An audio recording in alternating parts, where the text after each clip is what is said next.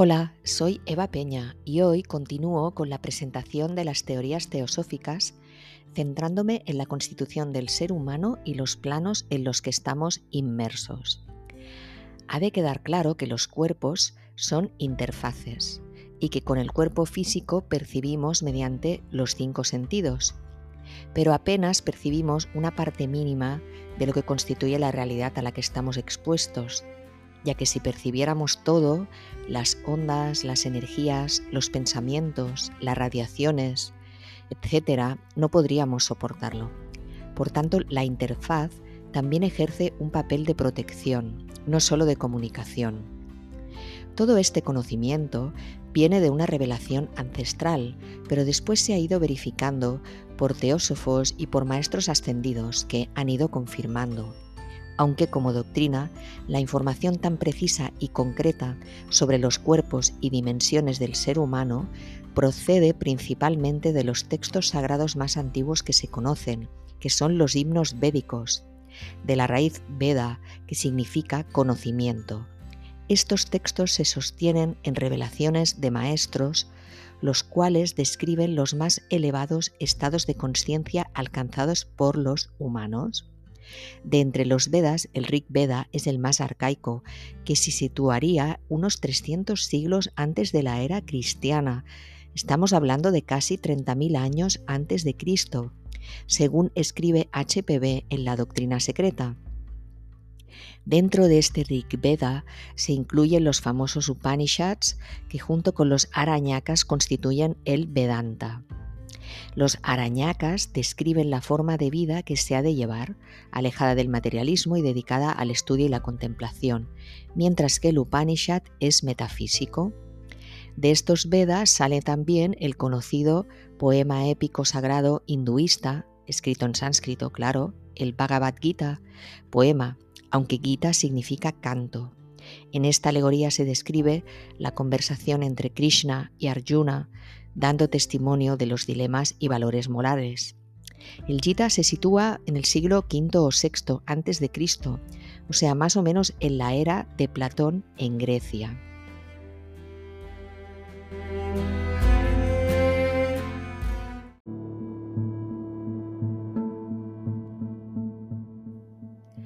La teosofía no se ciñe a los textos védicos ni a los conocimientos neoplatónicos, ya que el teósofo se fundamenta en la inspiración personal más que en la revelación en realidad. El trabajo teosófico es interno, por ello se da tanta importancia al tener un código moral elevado y dedicarse a la contemplación para alcanzar la verdad absoluta. Se dice que los hierofantes del antiguo Egipto o los Merkaba del antiguo judaísmo también eran vehículos para alcanzar conocimientos esotéricos superiores. Hacia la parte final de este episodio describiremos los cuerpos que nos constituyen. Como he dicho, nuestros cuerpos son las interfaces para vivir en esta vida, que es un fondo de conciencia inteligente y amorosa que crea la realidad y permite que se manifieste, independientemente de su grado de desarrollo espiritual.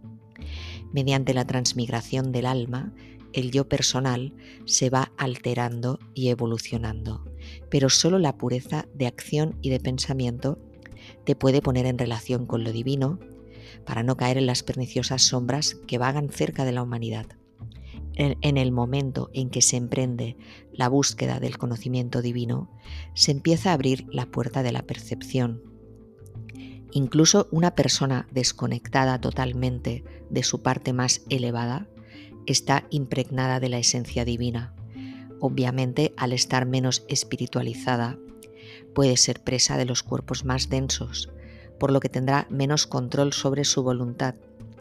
Ello se asocia, por ejemplo, con etapas en que la humanidad ha mostrado un aspecto más primitivo e instintivo en los momentos históricos de la llegada de Jesucristo se revela la existencia de una dimensión espiritual en el humano y se empieza a activar la conexión con nuestros cuerpos superiores que antes estaban más dormidos. En este sentido, se puede decir que nos da conciencia del poder individual que tenemos y que hay un maestro en todos nosotros, en nuestra parte sutil. Este maestro nos guía a realizar elecciones adecuadas en un plano donde la manifestación es dual, ya que el sujeto siempre elige en un marco de dualidad y de polaridad que solo se trasciende en un plano sin dualidad, donde se entiende que no habría separación. Pero vayamos por partes. Este maestro podría equipararse incluso a los daimones de los que hablaban los filósofos de la antigua Grecia, en concreto Platón en el banquete. El daimon ejerce una influencia beneficiosa e inspiradora para los artistas y pensadores, pero en ocasiones se puede producir una influencia maligna que atiende también al grado de conciencia del sujeto. En todo hay una esencia vital, que es como una savia de un árbol que se reparte entre todos los seres y los vivifica. Los reinos materiales son formas de experimentar y crear memorias de vida, para irnos perfeccionando. Pero la savia divina es la que nos da la potencialidad de ser. Dios se identifica con el amor, de ahí que el amor sea suficiente, porque es la fuerza que vivifica todo y lo mantiene todo cohesionado. El amor es el que permite que todo ocurra, por lo que tú eres el canal del amor a través del cual actúa. Este mantiene todo reunido, porque no hay nada fuera de la vida una, ni siquiera lo malvado. Todo pertenece a la vida una, incluso lo imperfecto. Ahora bien, se asume que hay una dimensión trascendente en la que lo imperfecto no tiene cabida. Por eso hay una parte de nuestra constitución que es pura y no contaminada, aunque ello no impide que todo esté conectado. El uno, evidentemente, no se puede expresar en palabras, está más allá de nuestras mentes limitadas. Pero Dios no se concibe como un castigador. Lo que ocurre es que en los planos inferiores se necesitan leyes duales, como lo es la polaridad entre el bien y el mal, por ejemplo, para poder interpretar la realidad y castigar aquello que percibimos como malvado o injusto, o para transmutar el mal en bien.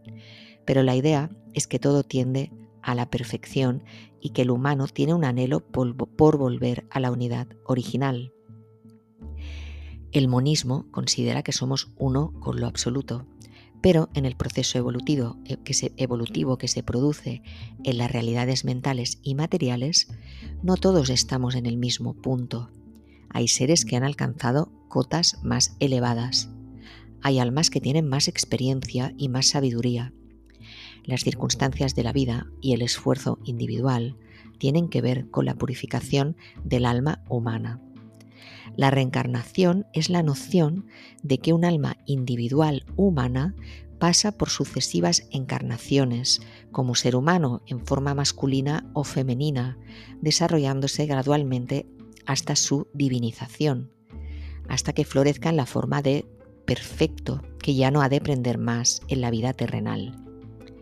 La reencarnación es la demostración de la completa armonía con el deseo innato de justicia en el ser humano, si solo tuviéramos una existencia en la Tierra, no tiene mucho sentido la disparidad de, condiciones, las situaciones que vivimos y que en ocasiones quedan sin resolver.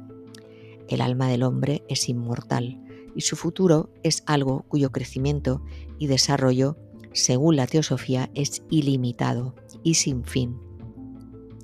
Se entiende desde este prisma que cuando un alma necesita experimentar, lo hace a través de un cuerpo físico adaptado a su desarrollo espiritual.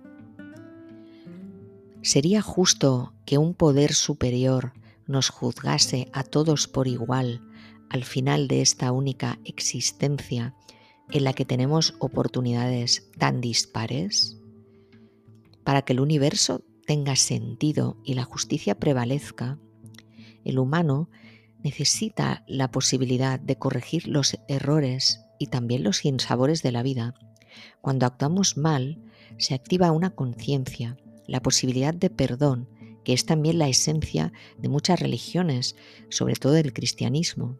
En este sentido, posiblemente se optó por eliminar la reencarnación de la doctrina y atribuir a Jesús el papel de redentor de los pecados, en lugar de entender su mensaje como el de que todos somos santos, que nos podemos liberar igual que Él.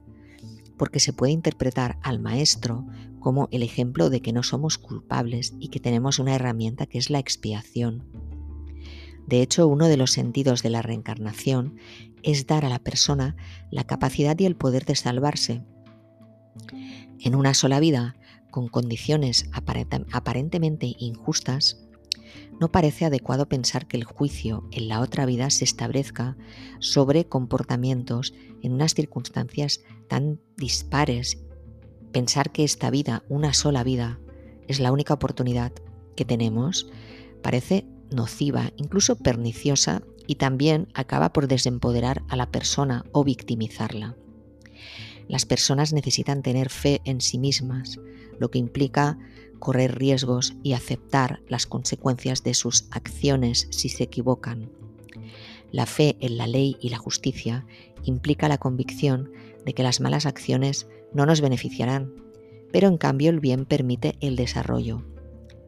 En este sentido, la encarnación, el karma, se aplican sobre el hombre cada vez que encarna en un nuevo cuerpo. Karma significa acción. En una sola vida es muy complicado dejar resueltas todas las acciones que emprendemos que tienen consecuencias sobre nosotros mismos y sobre otras personas. Solo la reencarnación permite conciliar esas contradicciones de la vida terrenal. En cada vida se crece en comprensión y se van cortando los lazos que nos atan a situaciones que nos limitan y perjudican. Sentir la libertad para crear tu vida requiere de mecanismos de justicia para la aplicación de consecuencias de las acciones. La evolución no está terminada. Hay cosas que están fuera de nuestra capacidad y por ello se deben ir adquiriendo capacidades vida tras vida. Si tienes pendiente un mal, un mal karma por un error en otra vida, es posible equilibrarlo mediante buenas acciones. También hay otras herramientas para limpiar las memorias aunque esto no corresponde exactamente a la teosofía, sino a otras filosofías que explicaré más adelante en otros episodios.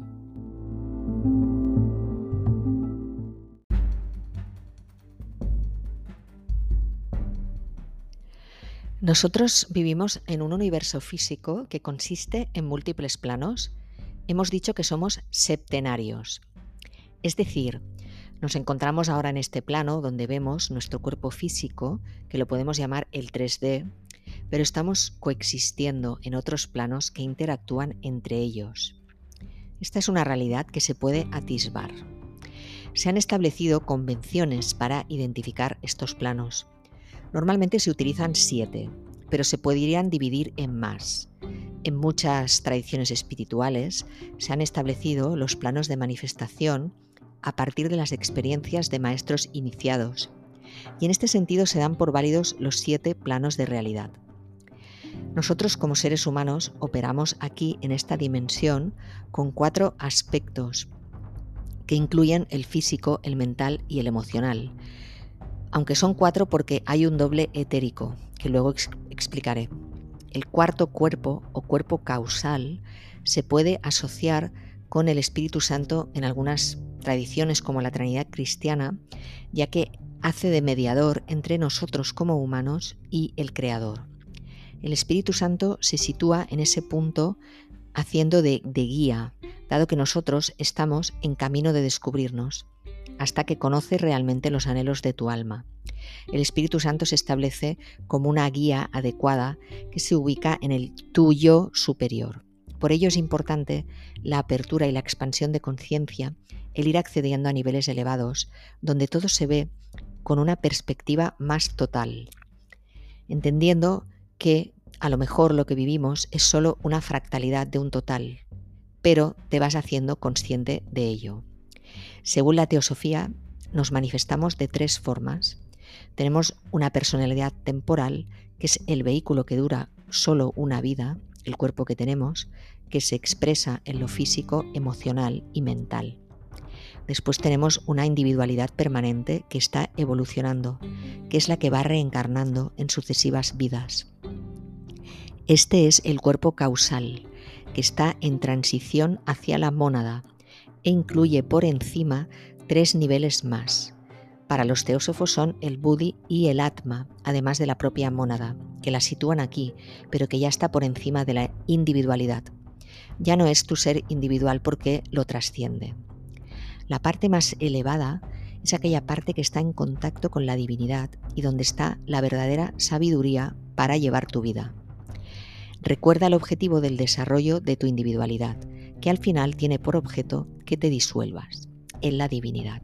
Por tanto, evolutivamente, hemos de encontrarnos a nosotros mismos en el interior y alcanzar el máximo potencial de altruismo. Finalmente, deshacer la separación y trabajar para la unión. Digamos que el cuarto nivel, que se puede comparar con el cuarto chakra, que se sitúa en el corazón, es el nivel donde comienza la soberanía del individuo. En los tres niveles inferiores todavía eres víctima de los caprichos de tu mente, de tus pasiones descontroladas, o también eres sujeto del parasitismo de las energías nocivas. Por eso es tan importante que vayas conectando con tus cuerpos superiores para entrar en coherencia y luz, en amor. Cuando experimentas emociones o pasiones de baja vibración que se relacionan con los deseos, en ocasiones proceden de una parte densa de tu cuerpo y pueden responder a memorias, por ejemplo, de vidas precedentes. Es como si se activara una memoria en ti, pero dependiendo de cómo esté la coherencia entre todos tus cuerpos, estarás más capacitado para vencer esa tentación, por llamarlo de alguna manera. El sentido evolutivo señala a que estas vibraciones densas de pasiones van desapareciendo en la medida en que tus cuerpos se vayan purificando, lo que no dará cabida a que te alcancen esas frecuencias de densidad más elevada. Ello no implica que hayas de vivir aislado y sin contacto con lo que consideras situaciones peligrosas. De hecho, es muy curioso, a mí, bueno, a mí me llamó la atención, hay un libro de, de Besant y Lidbitter creo que es el, camino del sendero o algo así, el sendero de la luz. Ahora no recuerdo, lo leí hace años, pero, pero sí que describía cómo, cómo, aquellos lugares que más tememos o que más, o que más rechazamos en realidad son el punto de mayor riesgo para nuestra caída y que ahí es donde se demuestra si vamos por el sendero correcto. Digamos que, que tenemos que exponernos a, a nuestros 40 días en el desierto de las tentaciones. El adepto debe vencer las tentaciones por sí mismo, que es una capacidad que se puede desarrollar y tiene que ver con la conciencia y con la frecuencia vibratoria. Asimismo tiene que ver con vivir en un estado amoroso, con esa idea de unidad, de que no estamos separados de nada y de que a esa unión hemos de regresar. En esta ocasión, quiero recordar que por mucho conocimiento que alcances, la humildad es una característica esencial del buen estudiante teósofo. Recuerda que el deseo de dominio intelectual va unido a la separatividad, que es un gran vicio que tenemos y que nos impide evolucionar. En realidad es una tentación del ego, el creerse mejor o el tratar de dar lecciones. Pero no es la forma adecuada de enseñar, por muy loable que sea la intención. Las personas que consiguen una visión desde su yo superior se acercan a una desaparición de su personalidad egoica. Atisban el mundo tal como lo ve Dios, desde todos los puntos de vista posibles. Y recuerda que los mundos inferiores donde nos movemos son proyecciones. Hemos hablado antes de tres niveles de manifestación que hemos resumido como cuerpo, mente y alma.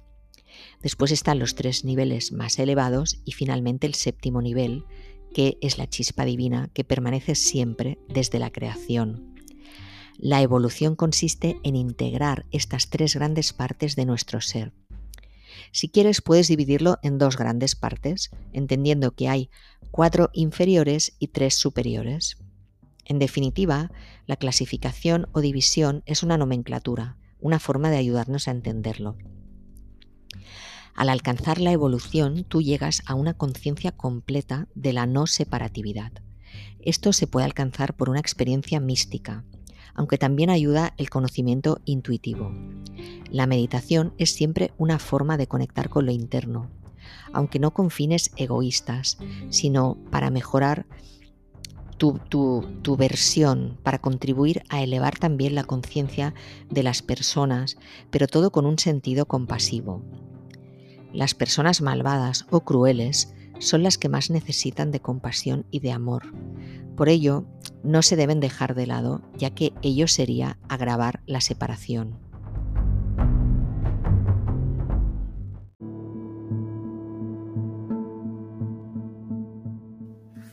Vamos a hablar de nuestros cuerpos.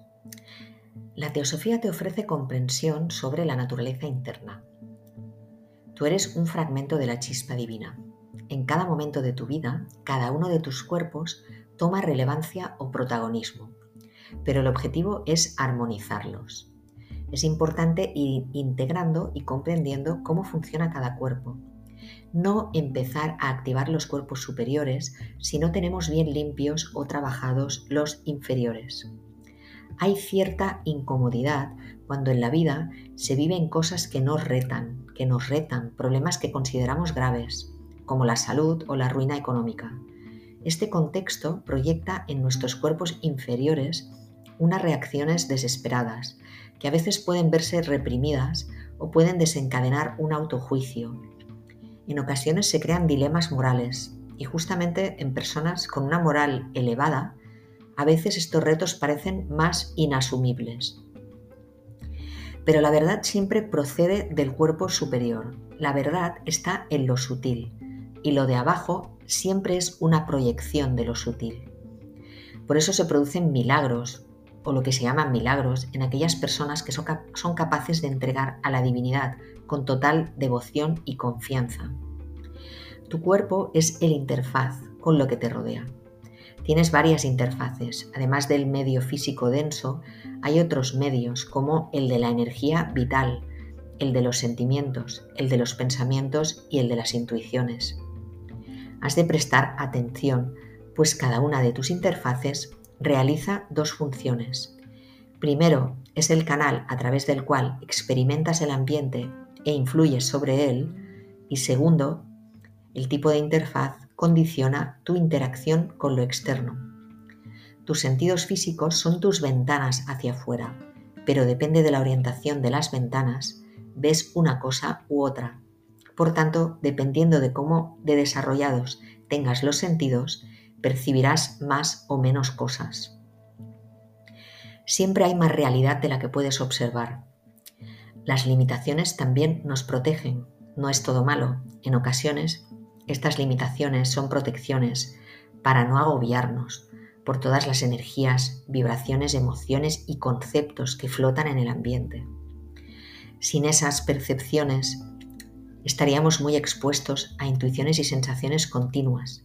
De hecho, estamos rodeados de sonidos, de colores y de olores que no podemos percibir, por no hablar de las ondas y fenómenos electromagnéticos estímulos que podrían llegar a ser paralizantes si los percibiéramos todos. Recuerda que el psiquismo de las personas que viven cerca de nosotros también nos está afectando. Por tanto, las limitaciones son protecciones, aunque también son un desafío, porque en nuestra evolución tenemos que acabar venciendo a esas limitaciones. De hecho, tu conciencia se desarrolla a través de las limitaciones.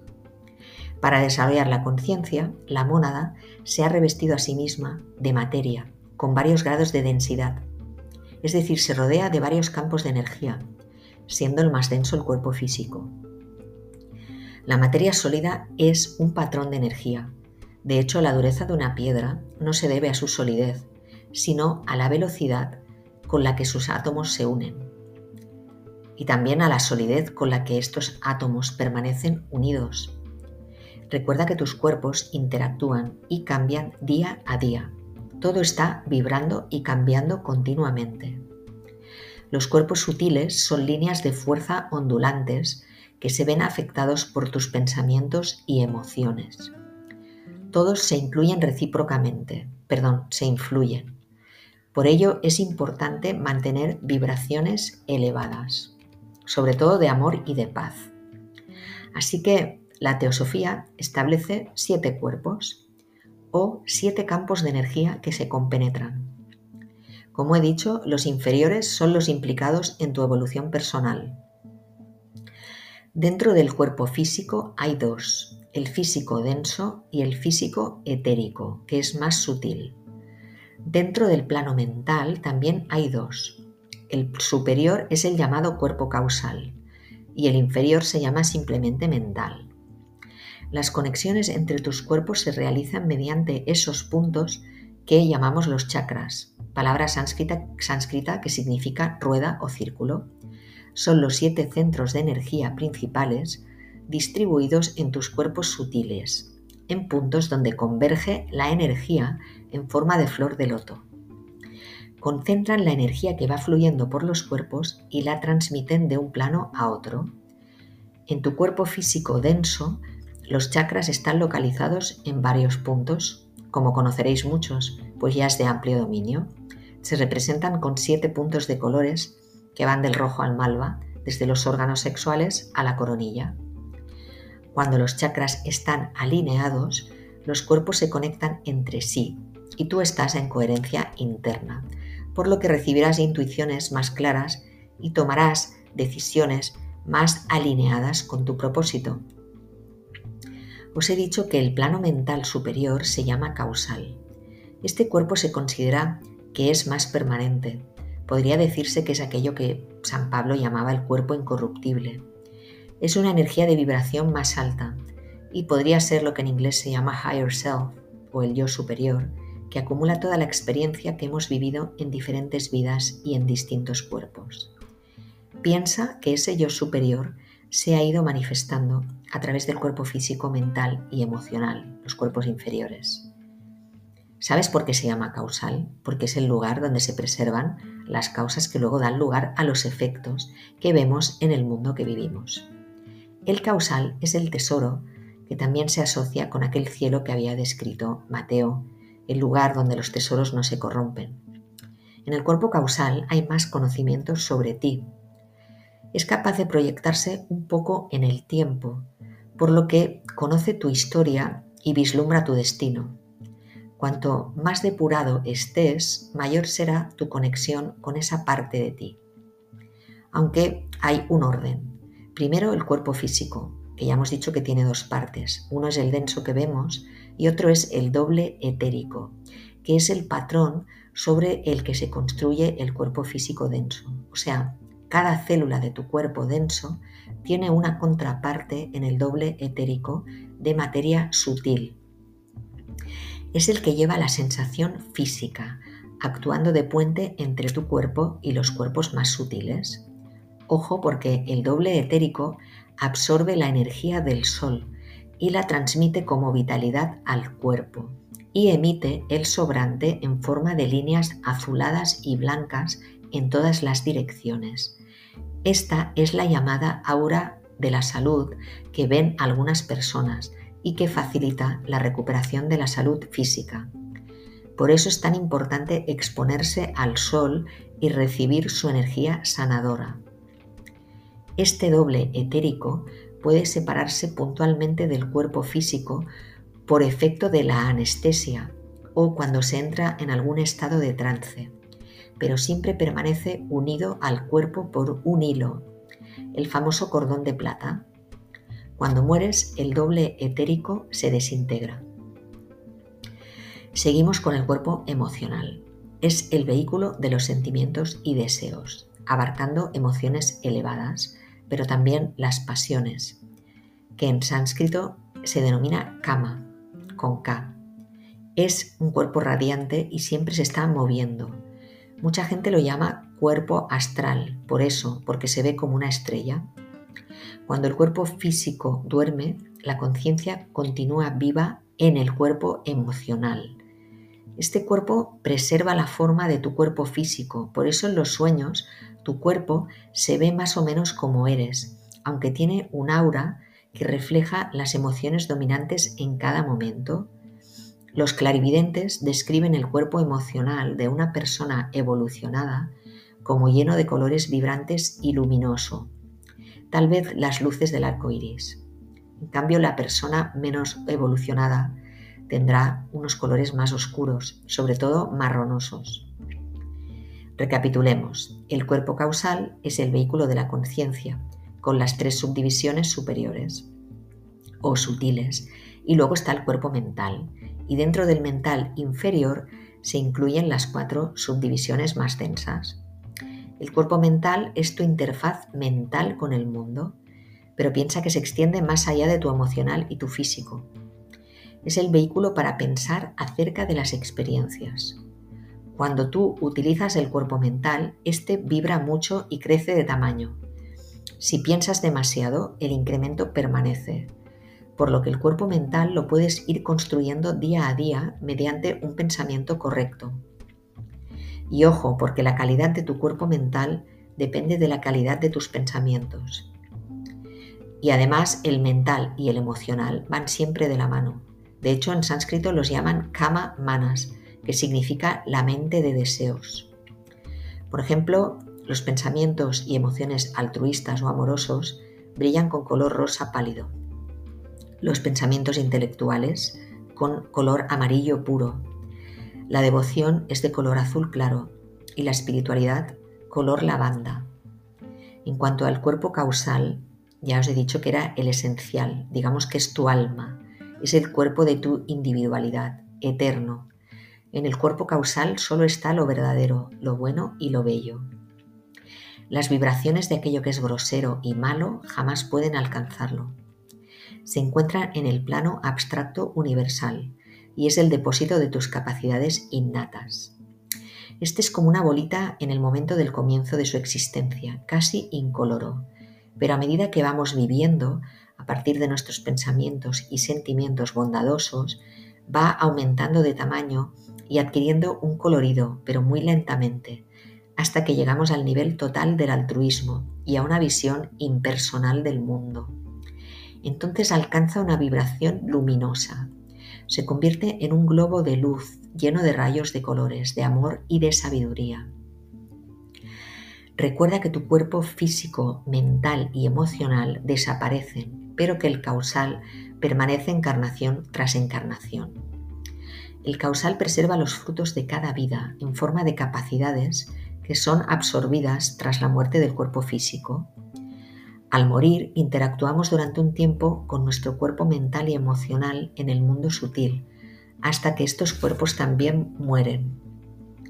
Intentaré hablar en algún momento, en futuros episodios, de las investigaciones que se han hecho, como las del Dr. Newman, sobre los acuerdos energéticos a los que se llegan en los planos sutiles con personas con las que interactúas en tus vidas materiales y con las que se establecen lazos, aka o situaciones de karma pendiente, lo que implica que en la nueva encarnación estas personas volverían a aparecer en tu vida para sanar el karma o por un pacto del destino, porque no es exactamente lo mismo una relación kármica que una relación de destino pero bueno, este es motivo de otro episodio y tampoco es un tema estrictamente teosófico. Como decía, el, cuerpo causal acumula las experiencias benéficas de tus sucesivas vidas, incrementando tu potencial. Se van transmutando en mayores capacidades, por lo que vas evolucionando con las experiencias vitales y puedes llegar a convertirte en un maestro ascendido y seguir, si tú lo deseas, desde otros planos trabajando para el plan divino es el deseo de vivir más experiencias en el mundo material lo que lleva a volver a encarnar, atrayendo cuerpos emocionales y mentales parecidos a los que teníamos en la vida previa. El cuerpo con el que nacemos sigue un patrón que de alguna forma está establecido en la vida precedente, con las condiciones apropiadas para las experiencias kármicas y de destino que tenemos que vivir esto viene verificado por maestros ascendidos, por personas que traen memorias de otras vidas, por informaciones obtenidas en regresiones y en hipnosis, y un largo etcétera. Pero todo se encamina en un sentido de crecimiento en compasión y bondad, porque todo se encamina hacia el bien. La velocidad de progreso en el sendero de la evolución depende de ti, de tu eficacia en acumular experiencias correctas y en la medida del control que alcances sobre tus cuerpos inferiores, es decir, de tu madurez en el manejo de las experiencias. Tu yo verdadero es una emanación del logos, una chispa de fuego divino, que luego va descendiendo hacia la materia. Todo tiene un sentido de experimentar y purificar el alma. La chispa divina entraña todas las potencialidades. Tú tienes unos poderes latentes y debes aprender a vibrar de acuerdo con los impactos que proceden del exterior. Las vibraciones de tu yo verdadero elevado son tan sutiles que como ser encarnado, a veces no puedes reconocerlas o responder a ellas, pero sí que las reconocen tus cuerpos sutiles. De hecho, el cuerpo causal también se le llama maestro, porque es mediador con el mundo superior. Es el nivel crístico, el más elevado, y cuando se alcanza el final del proceso evolutivo, lo que alcanzas se llama conciencia crística. Recuerda que vivimos en un entorno denso y que no hay que juzgar a las personas que actúan con maldad o crueldad, sino que hay que respetar su evolución. Y en todo caso, si lo deseas, ofrecerles un ejemplo, tu ejemplo amoroso. Hay una parte de ti, ya hemos dicho, que no se puede contaminar.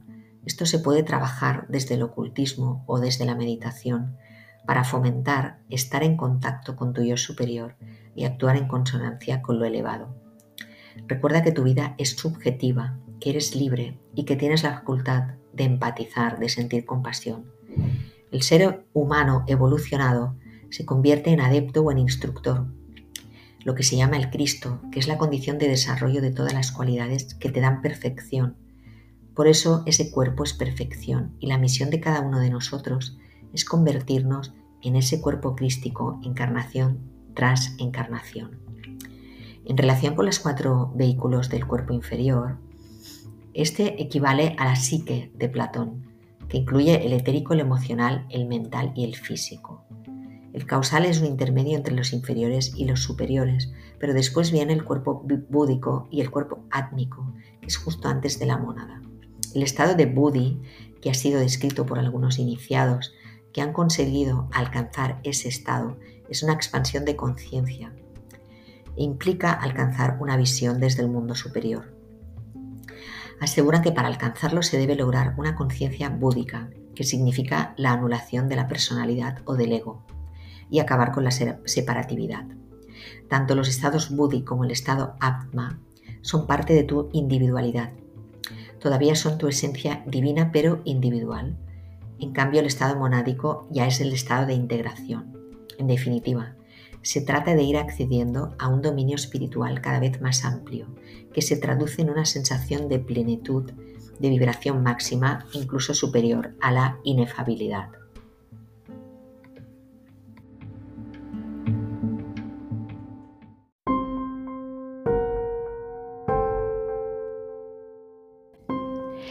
Llegados a este punto y para finalizar la exposición sobre la teosofía, voy a realizar un breve recuento de los orígenes de la Sociedad Teosófica. La Sociedad Teosófica se fundó en 1875 en la ciudad de Nueva York. Fue fundada por la rusa Helena Petrovna Blavatsky y el coronel Henry Steele Olcott. A Helena le gustaba que la llamaran HPV. Ella se nacionalizó estadounidense después de haber dejado un matrimonio que contrajo de muy joven en Rusia. Tuvo una vida apasionante en pos de las verdades profundas, lo que le llevó a contactar con importantes instructores en Egipto y con otros maestros ascendidos que se le aparecían en sueños desde la niñez. Y de hecho estos maestros fueron los que la guiaron hasta Estados Unidos para que fundara la Sociedad Teosófica. Olcott era abogado y fue pionero en muchos saberes, entre ellos el estudio de los fenómenos espiritistas que abundaban en aquella época. Precisamente estudiando uno de esos fenómenos en Vermont fue cuando, cuando Olcott conoció a Blavatsky. Ambos entablaron una amistad instantánea y se enfrascaron en profundas conversaciones sobre asuntos tanto esotéricos como exotéricos. El nombre de la sociedad teosófica lo eligieron como homenaje a los neoplatónicos de Alejandría. Olcott y HPB viajaron a Oriente a difundir la teosofía en tierras budistas e hinduistas. Finalmente establecieron la sede de la sociedad en Adyar, muy cerca de Madras, en la India. Y la sociedad, la sede actual de la Sociedad Teosófica Internacional, sigue a día de hoy estando en Adyar. Más tarde, la reformadora británica Annie Besant sucedió a ambos a cargo de la sociedad y fue madre adoptiva de Jiddu Krishnamurti. Han sido miembros de la Sociedad Teosófica Thomas Edison, inventor, Frank Baum, el autor del Mago de Oz, William Butler Yeats, el poeta británico, Pete Mondrian, el pintor abstracto danés, Alexander Scriabin, compositor ruso, Gandhi, el líder indio, y un largo etcétera. Entre los más conocidos simpatizantes de la teosofía se encuentran el físico Albert Einstein, el pintor Kandinsky, la educadora María Montessori y los escritores Marcel Proust, D.H. Lawrence, James Joyce, Kurt Vonnegut. Y como próximos a la teosofía se consideran el psiquiatra Carl Jung, los músicos Mahler y Sibelius, la autora Alice Bailey o el cineasta George Lucas. Pero hay muchísimos más. HPB regresó a Europa después de dejar la India, donde fue muy prolífica en la escritura de textos y obras teosóficas de gran profundidad sobre los orígenes de la humanidad y otras cuestiones metafísicas, históricas, filosóficas, religiosas y cosmológicas. Entre ellas destaca la magna obra La Doctrina Secreta, de varios volúmenes, que le fue dictada por maestros ascendidos y en la cual se incluyen citas textuales y referencias a documentos que nunca han sido de dominio público, incluso algunos que se encuentran en el Archivo Vaticano, según describen muchos testigos y estudiosos. Actualmente la Sociedad Teosófica tiene ramas en todo el mundo y en España consta de 20 ramas distribuidas por el territorio. Si recordamos los objetivos de la sociedad, para sus fundadores el aspecto práctico era esencial y esto se traducía en el primer objetivo mencionado, que es el de la fraternidad universal, que implica que genéticamente y espiritualmente todos pertenecemos a la misma familia. La fraternidad no se tiene que formar, sino que ya existe. La idea es constituir un núcleo que sirva como grupo de trabajo para extender la conciencia de fraternidad entre los que todavía no son conscientes de, ese alma universal. Es una tarea educadora o de acompañamiento desinteresado a los demás. La evolución en este sentido fraternal queda patente en el ser humano, ya que cuando llegó a la Tierra lo primero que desarrolló es el instinto de autoconservación. Después se amplió al bienestar propio y de la familia hasta extender lazos de lealtad, incluyendo raza o religión. Los grandes instructores han buscado despertar la percepción unificadora, pero finalmente se ha impuesto socialmente la lealtad limitada a un grupo concreto, como vemos que se ha traducido en guerras y conflictos constantes, em, sobre todo por, de origen nacionalista, incluso guerras de religión. Pero la esencia fraternal existe, como ejemplifica la parábola del buen samaritano, que está dispuesto a sacrificarse por gente que no era la suya. El objetivo de la enseñanza teosófica es que el corazón y la mente de cada sujeto se entregue al corazón y la mente de la humanidad entera, lo que implica desarrollar la compasión, que se puede entender desde varios prismas, incluido el cristiano o el budista.